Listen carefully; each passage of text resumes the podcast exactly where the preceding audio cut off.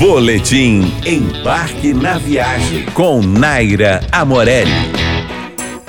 O Parque Estadual do Jalapão é selvagem, de difícil acesso e isolado da civilização. Mas não se engane, esse é um dos lugares mais bonitos do Brasil, com natureza preservada, onde o cerrado ganha vida com lobos guarais e veados mateiros, estradas de terra que cortam a mata, cachoeiras, poços de águas verde esmeralda e dunas gigantescas. Para conhecer esse paraíso, é preciso espírito de aventura. Não há sinal de celular ou orelhões e a infraestrutura é limitada, mas ela existe, calma.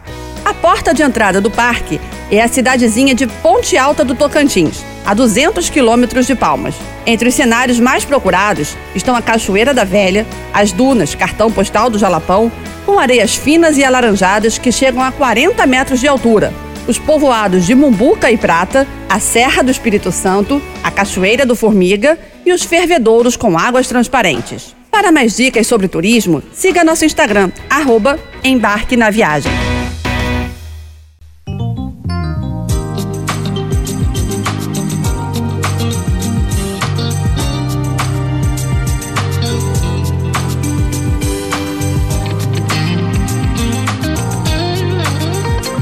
99,9.